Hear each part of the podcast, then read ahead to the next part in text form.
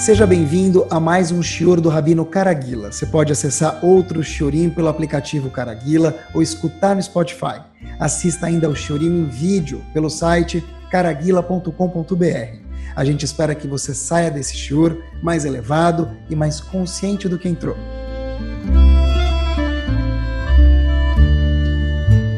Muito boa noite. O tema que a gente vai, Bezerra Hashem, falar hoje à noite é um tema que ele é indispensável. Se a gente for olhar com carinho, tanto para a pessoa viver bem com os outros, e a novidade de hoje é que é mesmo para que a pessoa possa viver bem consigo mesmo. Repetindo, o tema de hoje ele é power, para que a pessoa possa viver eu com os outros, que é importante, a gente sempre vive com pessoas, ninguém vive sozinho no mundo mas também, queridos, para que a gente possa viver cada um bem consigo mesmo. Um dos grandes homens que a gente teve na literatura dos nossos Chachamim é chamado Ravleiv Yitzhak de Bardichev. Ele tem um livro chamado Kedushat Levi, e na obra dele ele traz uma citação muito interessante. Eu queria usar ela para dá o start do nosso shiur de hoje, Bezerra Hashem. Então vamos por aqui. O seguinte, se a gente for olhar a história que é um homem muito famoso na Torá Kedoshá e no mundo, chamado Noah. Noah, de uma forma muito sucinta, ele trabalhou durante 120 anos, non-stop, 120 anos de trabalho. Teve inúmeros resources sendo investidos nele, financeiros, no caso Hashem, e Hashem apostou 100% nele. Hashem falou, vou apostar 100% em você, Noah. Noah ficou 120 anos com um propósito. Qual era o propósito de Noah? Construir a Tevá, construir a arca. Para quê? Para que as pessoas olhassem para a arca, perguntassem para Noah o que está acontecendo. Noah contasse para as pessoas que vai ter um dilúvio, as pessoas vão perguntar por quê, e com isso retificar as más atitudes. Quer dizer, um segundo. O objetivo não era que houvesse o dilúvio e a arca protegesse as pessoas dentro do dilúvio. Não. O objetivo é que, através das pessoas olharem a arca que Noah construiu mais uma vez por 120 anos, então as pessoas iam perguntar o que está acontecendo. Ele ia contar para as pessoas e as pessoas re iam retificar as atitudes e por conseguinte não ia ter uma necessidade de trazer uma bula, o dilúvio. Esse era o jackpot. Hashem investe nele, non-profit organization, 120 anos de doações para Noah, construir a arca, materiais, tudo do bom e do melhor. E de repente, a pergunta é: quem acordou? Quem mudou? Quem fez o propósito de mudar as atitudes para que o mundo não fosse destruído com o dilúvio? A resposta é ninguém. No português, claro, deu PT, perda total. A pergunta que nossos sábios fazem é o seguinte: um minuto. Por que a Torá conta isso para gente? Ninguém hoje em dia vai construir um barco one man show por 120 anos. então, qual que é o propósito de contar isso para gente? Para que a gente aprendesse alguma coisa. A pergunta é aprender o quê? Então, se a gente olha com a Torá, para a Torá com esses olhos, a gente vê a Torá de outra forma. A Torá está conversando não com Noah, porque Noah já faleceu. A Torá está conversando com nós hoje, agora e aqui. De repente, a Torá conta essa história para gente, e a resposta é o seguinte: por que Noah não deu certo? Dizem nossos sábios, é por isso que a gente escuta a Torá e aprende a Torá e lê ela anualmente, uma vez por ano no Sefer Torá, Noach Miktanei Amanahaya. Dizem nossos sábios, Rashi traz isso no Rumash, que Noach era um homem que era chamado Ktanei Amaná, que tinha uma emuná, uma confiança, uma fé em Hashem muito pequena. Então, Noach Miktanei Amanahaya, ele tinha uma emuná, uma fé muito pequena. Irashi continua dizendo para a gente no Humash, referente a Noah, que ele era Ma'amin, veio no Ma'amin. Ele acreditava e não acreditava. No português, a gente sempre traduziria assim, é mais ou menos, não é 100%. Sim e não. Ma'amin, sim acreditava, veio no Ma'amin e não acreditava. Porém, O Ravleiv Itzhak de Barditchev, que eu mencionei para vocês há dois minutos atrás, explica as palavras ma'amin ve'enu ma'amin, não da forma que eu traduzi para vocês, acreditava, mas não acreditava, quer dizer, mais ou menos acreditava. Ele explica de uma forma power. Diz ele o seguinte: ma'amin, sim acreditava, ve'enu ma'amin, não acreditava. Ele fala o seguinte: ele era ma'amin em Hashem, olhem que power. Noach sim acreditava em Hashem, vírgula, e Einomamini não acreditava, não se refere a ele próprio que ele era mais ou menos, que acreditava mais ou menos em Hashem, não. Mamin quer dizer ele 100% acreditava em Hashem. Ve'einomamini, ele não acreditava, se refere em quem? Beatzmo, em si próprio. Que power. Noach, quando é chamado que ele era, tinha uma emuná pequeno, que ele era Ma'amin ve'einomamim, diz o Chat Levi, olhem que show, Ma'amin, se refere ele em Hashem. 100%. Acreditava mil por cento em Hashem.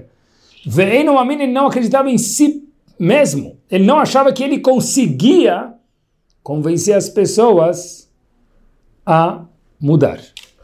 E óbvio que dito e feito, ele não conseguiu. Porque quem mudou? Ninguém. Eu gostaria de pegar o gancho desse do Chat Levi e tentar aprender algo junto com vocês, mas que acho que o bem deep no que ele quis dizer. É o seguinte: todas as vezes que um Yehudi reza a Amidah, Shabbat, dia de semana, Yom Kippur, Purim, Hanukkah, you name it, qualquer ocasião do ano, tem partes da Amidah que elas são variáveis, vamos dizer, que mudam, mas tem partes que são fixas. Uma das partes da Amidah que não muda é o seguinte: começo da Amidah. Baruch Hashem, Eloqueno veloque avoteno. Hashem, a gente vai falar com ele, a gente precisa saber com quem a gente está falando. Então, cada vez a gente se lembra, Hashem é o big boss, não do banco, não do país, do mundo, do universo. Hashem é o big boss, Velohe avoteno, ele é o Deus dos nossos antepassados. Quem são eles? A gente fala na Midah todos os dias, Elohe Avraham, Elohe Yitzhak, Velohe Yaakov. Hashem foi o Deus de Avraham, de Yitzhak e Deus de Yaakov. Tá certo. Agora, aqui tem uma pergunta poderosíssima. A gente faz a vida tantas vezes, eu não sei se a gente já se perguntou alguma vez, mas se não se perguntou, vai aqui hoje a colher de chá. É o seguinte, a pergunta que vale um minuto da nossa atenção, para essa medida que a gente faz todos os dias, Yom Kippur, Hashanah, Purim, Shabbat, Pesach, Hanukkah, quando for, feriado, diz aqui a Torá, o Sidur para a gente foi instituído por grandes sábios, dentre eles profeta, profetas, como diz o Talmud na Masachet Megillah, o seguinte, um minuto. Se esses homens eram Avram e Yitzhak Yaakov, que eram pai, avô, filho e neto, Avram e Yitzhak Yaakov. A gente podia falar, Baruch HaTashem, Eloqueno veloque avoteno, família X. Pronto. Avram e Yitzhak Yaakov, era uma família só. Não tinha sobrenome. Podia chamar de família Avram, alguma coisa assim. Mas por que precisa nomear os três? E uma pergunta mais forte ainda, meus queridos, é: se a gente está falando que Hashem é Deus de Avram, Deus de Yitzhak, Deus de Yaakov, Habibi, make it simple. Podia dizer como Elohe Avraham, Yitzhak ve Yaakov, que Deus é Deus de Avraham, Yitzhak e Yaakov. Por que que no Sidur, que foi instituído mais uma vez por 120 sábios, o texto, dentre eles profetas, diz o Talmud. Falaram Elohe Avraham, vírgula Elohe Yitzhak, vírgula Elohe Yaakov, Deus de Avraham, Deus de Yitzhak, Deus de Yaakov. Habibi, ou fala o nome da família, ou se não quiser falar o nome da família, já que era um pai, avô, pai e filho, fala Elohe Avraham, Yitzhak e Yaakov. Por que repete Elohe Avraham, Elohe Yitzhak e Elohe Yaakov? É óbvio. Essa redundância, para quê? A Torá vai ensinar para a gente algo muito, muito poderoso. É o seguinte: se a gente falasse só Elohe Avraham, Isaac e Yaakov, a gente ia pensar que é uma família. Veio todo mundo, já que o avô veio, o pai veio, o neto veio. Né? Deus de Avraham, Isaac e Yaakov. É um grupo só. Hashem, vem, Chachamim vieram ensinar para a gente, melhor dizendo, no, no Sidur, o seguinte. Nós sabemos que Avram Avinu cumpria todas as mitzvot de uma forma master, mas a mitzvah ele tinha um atributo que sobressaía muito. Chesed, bondade. Yitzhak, o que, que ele era? Kvura, é mais severo. Severo não quer dizer bravo. Severo quer dizer um pouco mais estrito, um pouco mais rigoroso.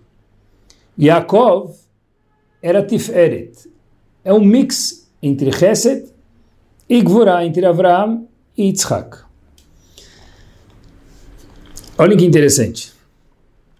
Avraham Avinu era um homem público, então. A gente conhece. Ele tinha uma tenda, toda criança conhece isso, aberta dos quatro lados, vinha gente dos quatro cantos do mundo comer, beber, conversar, contar piada, e Avraham Avinu explicava para eles quem era Deus, não quer pagar a conta no deserto, um copo d'água custa muito caro, Avraham Avinu oferecia um copo d'água. Quanto custou a conta? Uau, tudo isso! Caro! Avraham Avinu fala, sabe o quê? Deixa eu te contar que tem Deus, agradece a Hashem, e beleza, então, em vez de pagar, esse é o, esse, isso vale como pagamento. Avram Avinu tinha como símbolo mor chesed, bondade. Avram Avinu, quando viu os Dom sendo destruído, ele foi rezar por eles. Mas Dom era um lugar abominável. Não interessa, Avram Avinu era chesed. Qualquer que fosse a pessoa, Avram Avinu queria ajudar. Dar comida, receber em casa, fazer desfilar pelos outros, esse era Avram Avinu. Yitzhak, segundo dos patriarcas, já é bem diferente. Ele aparece muito pouco na Torá Kedoshá. A Torá descreve pouco sobre ele. A gente vê Yitzhak como um homem mais introspectivo, mais, no português, claro, na dele, com todo respeito. 100% Kadosh. Yitzhak virou um korban, completamente diferente de Avram Avinu. Yaakov, por último, o terceiro dos patriarcas, olha que interessante. A gente vê que ele teve um mix, fiquei pensando e olhando no Sefer Torá, ele teve um momento sozinho, Teve momentos que ele foi para Estivá de Shem Ever, ficou mais de uma década lá estudando. E tem momentos que a gente vê que Yaakov era um homem público. Lavan, Esav, criou 12 tribos, foi falar com o faraó. Então olha que interessante. Vamos chamar assim, Avram Avinu ele era chesed, completamente aberto ao mundo de alguma forma, né? Gigante de que Avram Avinu era, Yitzhak muito introspectivo na dele, vamos chamar assim, e Yaakov um mix dos dois, como a gente provou. A gente acaba de ver aqui que tem três homens, avô, filho e neto, e meus queridos, nenhum era igual ao outro. Ou seja, óbvio que Yitzhak teve o privilégio de ser filho de Avram Avinu e ajudou ele a conhecer melhor Hashem. Óbvio que Yaakov teve o privilégio de ser neto de Abraão e filho de Yitzhak para conhecer melhor Hashem. Mas a Torá conta que isso foi um start dele, o Sidur, melhor dizendo, conta que isso foi o start. Mas cada um conheceu Hashem do jeito que ele era e se transformou num dos avós da forma com a qual ele próprio era. Avram Avinu, Chesed, como a gente provou, Yitzhak, Gvuram, e Yaakov Tiferet, completamente diferente um do outro, nada igual.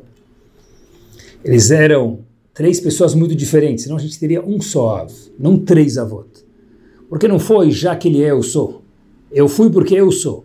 Ele é porque ele é. E o terceiro foi porque ele foi do jeito que ele conheceu Hashem, do jeito que ele era. Isso responde para a gente, meus queridos, por que a gente fala Elohe Avraham, Elohe Yitzhak, Elohe Yaakov? Não fala Elohe Avraham, Yitzhak e Yaakov, fala só Avraham, família Avraham. A resposta é porque não é só uma família. Cada um desses gigantes, desses patriarcas, foi conhecer a Kadosh Baruch Hu da forma com a qual ele era. E por conseguinte, cada um merece um atributo especial a ele. Elohe Avraham, vírgula, separado. Elohe Yitzhak, vírgula separado. Elohei Yaakov, por último, vírgula, separado. Por quê? Porque cada um conheceu a Kadosh Hu da forma power com a qual ele era. Agora, olha que interessante. A pergunta é, e por que todos não foram no mesmo caminho? Por que Abraão trilhou o caminho do Hesed, Yitzhak e Yaakov não seguiram o mesmo caminho? Essa pergunta é de um milhão. E a resposta, que eu espero que hoje no Shur fique claro, é porque porque eles não trilharam o mesmo caminho? Porque eles eram diferentes. Essa é a resposta. Óbvio que os, todos cumpriram as mitzvot do jeito que Hashem quis, mas cada um conheceu Hashem, externalizou o seu potencial da forma com a qual ele é, seguindo todas as leis das mitzvot, sem mudar nada. Mas cada um da forma com a qual ele é. Avram Avinu fez para excellence Chesed, Yitzhak não. Yaakov diferente. Porque quando a pessoa é diferente, ela se comporta diferente, ela age diferente e ela acaba descobrindo a Hashem de uma forma mais personalizada a ela. Por quê? Porque cada um era diferente. Por isso, para sempre, quando a gente fizer a Midah, Elohei Avraham, separado de Elohei Yitzhak, separado de Elohei Yaakov. Porque três vezes a palavra Deus de Avraham, Deus de Yitzhak e Deus de Yaakov, a redundância porque não é redundante, é para mostrar que cada um descobriu o Deus da forma com a qual ele era.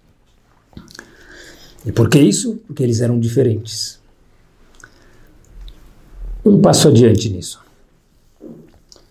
A gente vive numa geração maravilhosa, espetacular, e a gente já escutou na nossa geração, talvez mais do que muitas gerações, pode ser, não sei, não vivi em outras, mas a gente já escutou muitas vezes Baruch Hashem, e é um tema mega importante, o conceito de Ahdut, união, Ahavat Israel, de um Yehudi gostar do outro. Mas eu acho que às vezes fica esquecido nas entrelinhas algo muito importante. Quando a gente fala Ahavat Israel, nós somos um povo só, que é verdade e é muito importante. A gente às vezes acaba esquecendo que esse povo, e Hashem quer que seja assim, Elohei Avraham, Elohei Yitzhak, Elohei Yaakov. É um povo que Hashem quer que cada pessoa possa ser a pessoa singular que ele é. Ser um povo não quer dizer eu preciso fazer parte desse povo, eu preciso ser igual a todo mundo. Erro fatal. Ser um povo quer dizer, olhem que bárbaro, cada um tem a permissão, já que Hashem nos criou diferente, de ser diferente, óbvio, mais uma vez, mas é preciso repetir, seguindo todas as leis do Shulchan Aruch, isso não tem nem pergunta, mas onde cada um pode ser da forma com a qual ele é, dentro desse grupo chamado Bnei Israel. Querem ver? Olha que interessante. A gente tem no nosso povo, e Hashem fez questão que tivesse isso, não é por acaso, que Hashem mandou um para Halab, outro para Polônia, alguns vieram da Espanha, cada um veio de algum lugar. Por quê? Porque isso criou os Faradim, criou Ashkenazim, criou Hassidim. Cada um é diferente. Uns gostam mais de cantar na Tufilá, outros menos. Todo mundo segue o Shulchan Aruch. Uns, não é só na comida, na mesa, o gefilte fish e o kibe. A Vodat Hashem é diferente, o estudo às vezes é diferente. Por quê? Porque não dá para pedir, Hashem disse, para duas pessoas diferentes se comportar exatamente igual. Por quê? Porque Hashem falou, já que eu criei eles diferentes, eu quero que haja Havat Israel, eu quero, quero que haja Hdut, união. Mas eu não quero que essa união faça com que cada um perca o singular, a singularidade, a personalidade, a individualidade de cada um. Porque se a gente pegar um periquito, me permitam, e tratar ele como uma girafa, ou vice-versa, vice-versa, não vai dar muito certo. Assim também, cada um consigo mesmo. A gente precisa saber que a Kadosh Baruch Hu aceita a gente, cada um, da forma com a qual ele próprio é. Vou repetir, muito importante isso. Isso faz parte da Emuná. Hashem aceita cada um de nós da forma com a qual nós somos. Óbvio que a gente precisa crescer e melhorar. Ah, eu sou uma pessoa que fala palavrão, gravíssimo, melhorar. Sou uma pessoa brava, tem que trabalhar sobre as nossas midot, é verdade. Mas Hashem não queria de Avraham que ele fosse Gvurá porque Yitzhak é Gvurá não queria de Yaakov que é Tiferet, que fosse Hesed, porque Avram Avinu é Hesed e é um homem público. Hashem não queria isso dele. Por quê? Porque eles são diferentes. E o maior crime, meus queridos, seria se eles olhassem para Avram e falassem, eu preciso ser igual a ele. Ou se Avram Avinu, olhem que bomba, cobrasse isso do seu filho e do seu neto. Porque aí a gente não teria três avós, talvez não teria um povo, talvez teria um povo só com um avô. A parte brilhante do nosso povo é que nós temos três avós, a gente repete isso milhares de vezes, Tfilot, Shiurim, etc e tal. Por quê? Porque Hashem falou que cada um soube respeitar não a diferença do outro, respeitar que ele era diferente e não querer ser igual ao outro.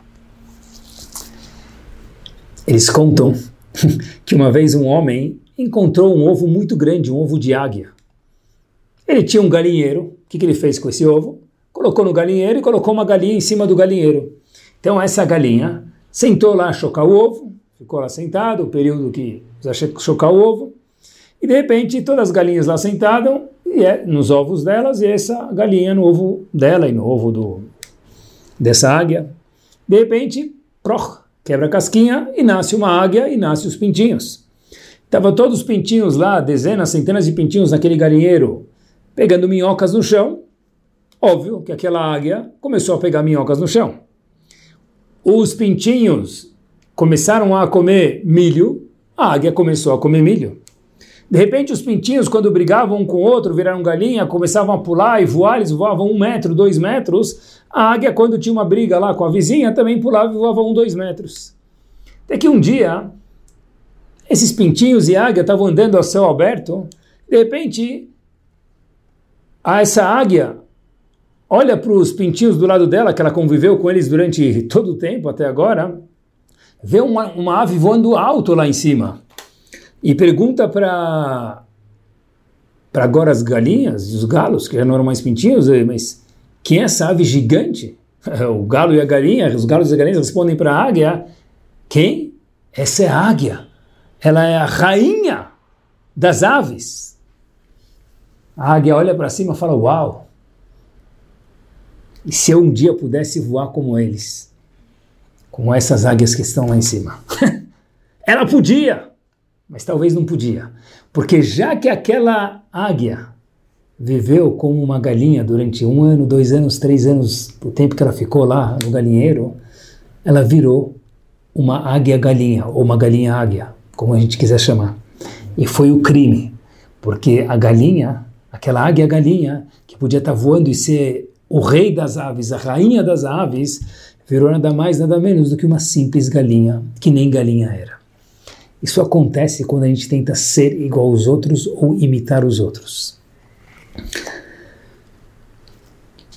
A gente vive num momento interessante da, do mundo. Eu sempre costumo dizer que é interessante porque não é ruim. Porque se Hashem deu isso pra gente é porque é maravilhoso. A gente tem que aprender e tem que ficar, às vezes, alerta com algumas coisas. Que tem algo chamado propaganda, post, insta, lá, como for a gente quiser chamar e todo mundo precisa saber tudo de todo mundo. Então, óbvio que na época da Gemara, a gente vê na época da Mishnah, uma mulher ter um papo gorducho era uma nobreza. As mulheres usavam uma roupa com um colarinho bem apertado para parecer que elas tinham um, um pescoço, um papo gorducho, para ficarem mais bonitas. A gente vê que hoje é o contrário. A moda mudou. De verdade, tem que se cuidar. Faz muito bem quem se cuida. Mas olhem que interessante, pessoal. Hoje, com todos esses posts, etc e tal, a gente vê no mundo que tem gente que não come, ou gente tem problemas de comer e querer colocar comida para fora, sem entrar em detalhes aqui, mas é uma doença que acompanha muitos jovens e pessoas menos jovens também. Mas por que isso? Porque eu quero ser igual àquela modelo, igual àquele modelo. Eu não quero ser bonito. Isso pode, deve. Eu não quero ser bonita, ser cuidada. Deve, pode. Eu quero ser igual a ele ou ela. Porque são tantos posts e, na verdade, tem um ídolo, a gente precisa ser igual a ele ou ela. E me permitam, Leavdil, fazer um comentário com muito respeito e carinho. Mesmo quando a gente olha para os nossos Gdolim, óbvio, Leavdil sem comparação com posts do Instagram. Mas olhem que interessante, pessoal. Ninguém precisa ser igual o Rav Ovadia Yosef Zichron Abraha, ou Rav Chaim Kanievski Zichron Abraha, igual todos os outros grandes tzadikim que tem. A gente precisa aprender das midot deles, quanto que é bonito fazer chesed, quanto que é bonito estudar a Torá, Quanto que é bonito ter Irat Shamayim, quanto que é bonito ter um tato, sensibilidade com os outros. Mas não ser eles. Às vezes a gente fala, uau, preciso ser eles. Hashem não quer eles, porque ele já teve. Não precisa de mais um. E nem vai ter, porque a gente não consegue ser eles. Por quê? Porque Hashem não nos criou como eles. Cada pessoa tem que ser eu mesmo cada vez melhor. A Gemara conta para gente no Tratado de Sanedrin, na página Peitet Amudalev. O que vocês diriam se vem dois profetas e ambos falam sobre uma profecia e testemunham, contam a profecia que Hashem mandou para eles de forma exatamente igual. Então, eu sempre pensaria que essa é a melhor forma de provar que a profecia é verdadeira. O fato é que não veio só um profeta, vieram dois e contaram exatamente a mesma coisa, a mesma coisa. Diz a Gemara no Tratado de Sanedrin o seguinte: En shnei nevim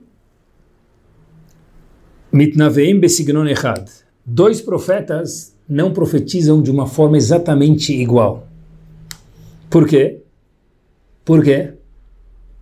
Porque não é possível que dois Neviim, dois profetas, vão ver a profecia da mesma forma e contar ela igual. Mas é a mesma profecia. Não interessa.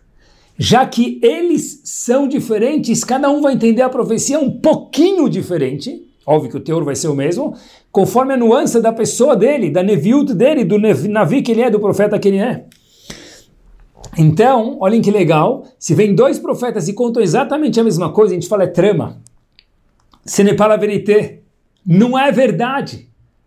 Devem ter combinado lá fora e vieram aqui enganar a gente. Por quê? Mas a profecia devia ser a mesma. É a mesma.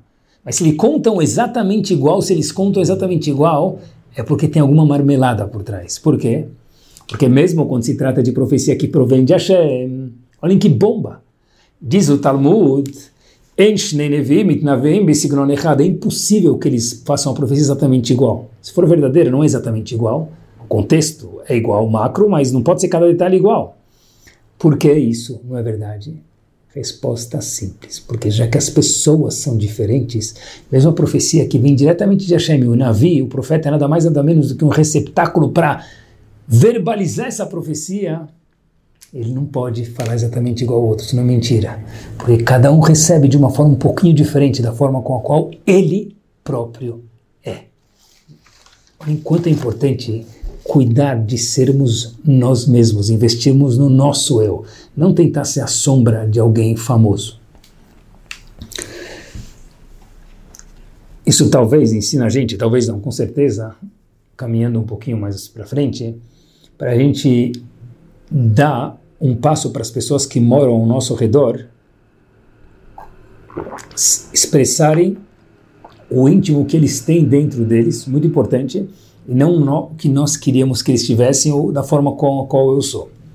Se alguém aqui é patrão, ou patrão sobre alguns funcionários, ele pode ser muito organizado, o patrão. Ele pode ter um funcionário um pouco mais desorganizado. Não muito desorganizado, não uma bula, dilúvio, mas um pouco desorganizado. Se eu ficar cobrando do meu funcionário, por exemplo, ser organizado ou desorganizado, sei lá, o que eu sou, o que, vai acontecer? Que meu funcionário nunca vai conseguir ser o melhor que ele pode, porque esse não é o jeito dele. Talvez isso é Avat Israel. É entender que o outro é diferente e aceitar ele do jeito que ele é, não do jeito que ele tem que ser, porque eu sou assim. Tem pessoas que são menos organizadas e funcionam muito bem também do jeito deles. Isso é verdade para um pai com filhos, para um casal, isso é verdade. É um trabalho de Midot muito difícil. Isso é trabalho de verdade para um Rav com sua Keilah, de um professor com os alunos. Um professor que ele, é, que ele foi aluno, ele é um aluno muito, a gente chama de CDF, né, que senta na frente, ótimo aluno. Ele nunca vai conseguir dar aula se ele não aceitar outros diferentes, um pouco mais bagunceiro, que senta, gosta de sentar atrás. Tem a turma do fundão, qual o problema? Qual o problema? E tem a turma da frente também. O professor que era da turma do fundão também tem que ser da turma da frente. A Chokhmah, sabedoria, queridos, é respeitar cada um conforme o que ele é. E nós mesmos, aqui vem o ganho, a gente não precisa tentar ser igual ao outro. Nunca é um crime isso. Mesmo quando se trata de Gdolim, de novo, a gente tem que aprender deles, mas não ser igual a eles. Porque nós somos diferentes. Talvez se a gente mergulhar fundo aqui, eu acho que isso que é de verdade, quando nossos sábios falam, a gente já escutou muitas vezes essa expressão que aparece em Perkei Avot, Eis eu Ashir, quem é o rico? Todo mundo sabe e termina a frase. Eu costumo dizer que até porteiro de Ginópolis conhece essa. quem é o rico de verdade? Disse Hashem em Perkei Avot, nossos sábios eram nada mais nada menos que uma faísca de Hashem. Eis eu Ashir, quem é o rico? Sameach Becherko, aquele homem que ele está feliz com o que ele tem. Eu acho que essa frase quer dizer, no fundo, o seguinte: quem é rico de verdade? Aquele que está feliz com o que ele tem. Os resources que Hashem me deu. Apesar que eu sou desorganizado, mas eu tenho outra qualidade. Eu estou feliz com aquela qualidade, não estou tentando sempre pegar minha qualidade negativa e ser igual a alguém. Eu estou feliz com os resources que eu tenho. Óbvio que a gente precisa melhorar. Mas eis eu achar quem é o rico de verdade, aquele que está feliz com as qualidades, os dons que Hashem já deu para ele, e com isso ele trabalha para bombar, para ficar uma pessoa maravilhosa. ele ou ela. Eles até contam que uma vez tinham é, dois amigos e Reuven, coitado, ficou desempregado e passou um mês, dois meses, três meses. Shimon, que era muito amigo de Reuven, e Reuven mais uma vez ficou desempregado, então Shimon era muito amigo dele. De repente Reuven chega muito feliz para Shimon e ele fala: O que aconteceu? Conseguiu algum emprego? Ele fala: Não, não, eu recebi duas propostas de trabalho. Fala: Sério? Ele falou: Sim. Falou: Que bom. E Reuven para Shimon: Você pode me ajudar a escolher dos dois? Claro, Shimon falou: Claro, nós somos amigos, deixa eu te ajudar. Reuven, o desempregado mais uma vez, fala para ele: Olha, as duas propostas são o seguinte: ou ser cantor, ou trabalhar na parte administrativa de uma empresa. Aí Shimon falou para ele: Uau, coisas bastante diferentes, né? Ele falou: Sim, sim. Ele falou: Mas olha, sabe, minha opinião para você, eu acho que você tem que ser de verdade e trabalhar na parte administrativa da empresa. Aí ele falou: Reuven falou para ele mas você nunca me viu trabalhar? Já me viu trabalhar na parte administrativa de uma empresa para me dar esse conselho? Aí disse Shimon para ele, olha, eu nunca te vi trabalhar na parte administrativa da empresa. Eu venho. Mas eu já te vi cantar. Eu sei que para isso você não serve. A ideia que tem aqui qual que é? Quem pode ser cantor não fica atrás do balcão na empresa no computador. E quem não pode ser cantor fica no balcão, bonitinho, na secretaria, faz um ótimo trabalho e se quiser canta no chuveiro. Hashem criou cada um da forma que ele é. Não procuremos ser aquilo, ser o outro. Cada um tem tantos dons dentro de si. Eu acho que é isso que Rablei Yitzhak de Barditchev disse, talvez é isso que ele quis dizer, eu acho. Me aventurar a dizer. Quando Noah era Ma'amin, a gente mencionou no começo do Shur, veio no Ma'amin, ele acreditava e não acreditava. Diz, disse o Kudushat Levi, ele acreditava em Hashem, mas não acreditava em si mesmo. Talvez a ideia era que Noah não acreditava nos dons dele, estava procurando ser igual a outra pessoa, tentar fazer alguma coisa, tentar... Não, não funciona. É o seu melhor externalizado, por isso que não deu certo. Noah era Ma'amin em Hashem, assim disse o Kudushat Levi, mas não nele mesmo. O eu dele, ele não acreditou. E 120 anos de trabalho não teve um homem que mudou por causa dele. Porque se você não é você mesmo, não vai dar certo. E olhem como é importante, pessoal, a gente reconhecer o nosso eu, o eu dos outros, não só em personalidade, em idades também. Muitas vezes a gente fica numa certa idade e a gente fala, a gente espera dos nossos filhos que tenham a maturidade que a gente tem. Mas um minuto. A gente tem duas ou três vezes a idade deles. Deixa eles passarem pelos erros. Deixa eles sentirem, fazer alguns equívocos que são saudáveis, alguns outros perigosos não, mas alguns são. Não cobra deles serem grandes quando eles são pequenos. Às vezes a gente faz isso de errado. Olhem que bárbaro. Uma vez, um pai trouxe seu filho para um grande homem, Rosh Shivadimir, Rav Nastan Tzvi Finkel, Zichron Libracha. Mir, o último Rosh de Shiva de Mir, em Israel. E de repente, ele, esse pai falou, olha, você vai ver um homem muito grande, agora muito importante, por favor, vem comigo, falou para o filho, e vamos pedir uma brachá para ele. Ótimo. De repente, o um menino chega lá, tudo bonitinho, decorou o discurso do pai, ele fala, Rav, disse o Rabino, sim, bom dia, como vai? Eu quero pedir uma brachá para o senhor decorando as pais que o pai pediu para o filho falar, para o Rav Nathan Svifinkel. O Rav Nathan Svifinkel falou, claro, pessoal, escutem só como continua a história. Você quer abrahar de Sheakol Niabidvaro ou Bore Periaetz? Sheakol Niabidvaro apontando para uma bala, para um chocolate, ou Bore Periaetz apontando para um pistache, para uma amêndoa? E a criança falou Sheakol, ele gosta mais da bala, do chocolate do que da amêndoa. Rav Natan que eu tiro uma bala e dá para aquele menino. De repente, o menino comeu, fez brachá, beleza? Só que o pai falou, olha, eu, uh, eu trouxe meu filho para ganhar uma brachá. Não uma bala, bala ele podia pegar na rua. Diz Rav Natan Tzvifinkel para o pai o seguinte, e a, a história faz eco aqui para gente. Óbvio que eu posso dar uma brachá para ele, mas uh, a brachá que uma criança quer, é óbvio que ela não vai querer minha brachá. Ela vai querer um checol, uma bala, um chocolate, porque é normal, ela é uma criança. Agora que eu deixei ela escolher o que ela quer, eu posso depois dar uma bracha para ela. Pessoal, olhem que genialidade! É não entender só que cada pessoa é diferente, entender que dentro de cada idade tem um eu diferente dentro de cada um de nós. Uma pessoa de 10 tem que se comportar como 10, 30 como 30, 70 como 70, and so on. Não cobrar de nós mesmos, com 15, 20, 30 anos de idade, ser igual não sei quem. E nem ser igual nós temos que ser quando a gente fica mais velho. Porque a gente ainda não chegou lá. Que brachá você quer? Sheakol, tá aqui uma bala. Mas é a bala? Claro, diz Natan Tzvifin que uma criança vai querer quê? Muito mais uma bala do que qualquer brachá. Depois ele deu uma brachá para ele também.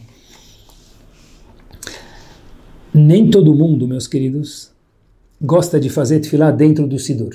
Tem gente que gosta de fazer tefilá dentro do Sidur e tem gente que gosta de fazer tefilá de cor. Qual que é o certo? Diz o Mishnah cada um do jeito que gosta. Pronto. Óbvio que se a pessoa sabe atirar de cor, ele se concentra, tem que se concentra melhor com o olho fechado quando vai examinar. Cada um é diferente. Não tem regra única. Nem todo mundo gosta de cantar na mesa de Shabbat. Seria maravilhoso todo mundo gostasse de cantar. Tem gente que gosta de cantar uma música, tem gente que gosta de escutar música, tem gente que gosta de cantar 20 músicas. O que eu faço para o meu filho cantar mais na mesa de Shabbat? Um ambiente alegre. Isso não quer dizer que ele vai cantar duas ou três músicas, porque talvez ele não é o tipo de pessoa que gosta de cantar. Ou talvez hoje ele não gosta de cantar, talvez daqui 10 anos o novo eu dele vai querer cantar. Cada um é diferente. Mas meu outro filho, ele é diferente. Respeita, aceita com um sorriso. Não cobra dele ser igual ao outro. Não cobra de, de você, de mim, ser igual a ele ou a ela. Por isso, a gente encontra que tem alahá para tudo. Shabbat tem muitas alahot, Netilat Yadayim, Nidá, Kashrut, Shulchan Aruch gigante para cada um desses temas. Muitos capítulos. Agora, um dos temas gigantes da nossa geração é Hinuch, educação. Um dos temas gigantes da nossa geração é Shalom Bait, viver em casa, marido e mulher, família. A gente não encontra no Shulchan Aruch leis de Shalom Bait, leis de Hinuch. Não tem. Por quê? Porque não dá para ter uma lei única, uma vez que as pessoas são diferentes. O que funciona para um filho, para uma filha, não necessariamente vai funcionar para o filho da outra casa, nem para o filho daquela, para outro filho daquela mesma casa. O que funciona para um casal não é regra única para o outro casal. É isso mesmo, a gente tem guidelines que a gente aprende dos nossos sábios. Mas não igual Nitilat Yadayim ou Shabbat, porque é diferente saber respeitar os outros e bomba de hoje a nós mesmos é uma arte. Talvez foi isso mais uma vez que Noach era Ma'amil em Hashem, mas não em si mesmo. E por isso que a gente lê essa paraxá todos os anos. Uma bomba. E já que ele não acreditou em si mesmo, o que aconteceu, meus queridos? Mabur, dilúvio, o mundo inteiro foi destruído. Por quê? Porque o eu de Noach não se externalizou não deu certo, não teve nenhum fruto. E para que a gente possa terminar o show de hoje, o objetivo é a pessoa ver de uma forma saudável. O objetivo é a pessoa ver de uma forma sábia e saber respeitar os outros, a si mesmo e o momento que cada um vive também. E isso às vezes requer paciência, como a gente já sabe.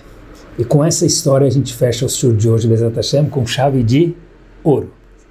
É o seguinte.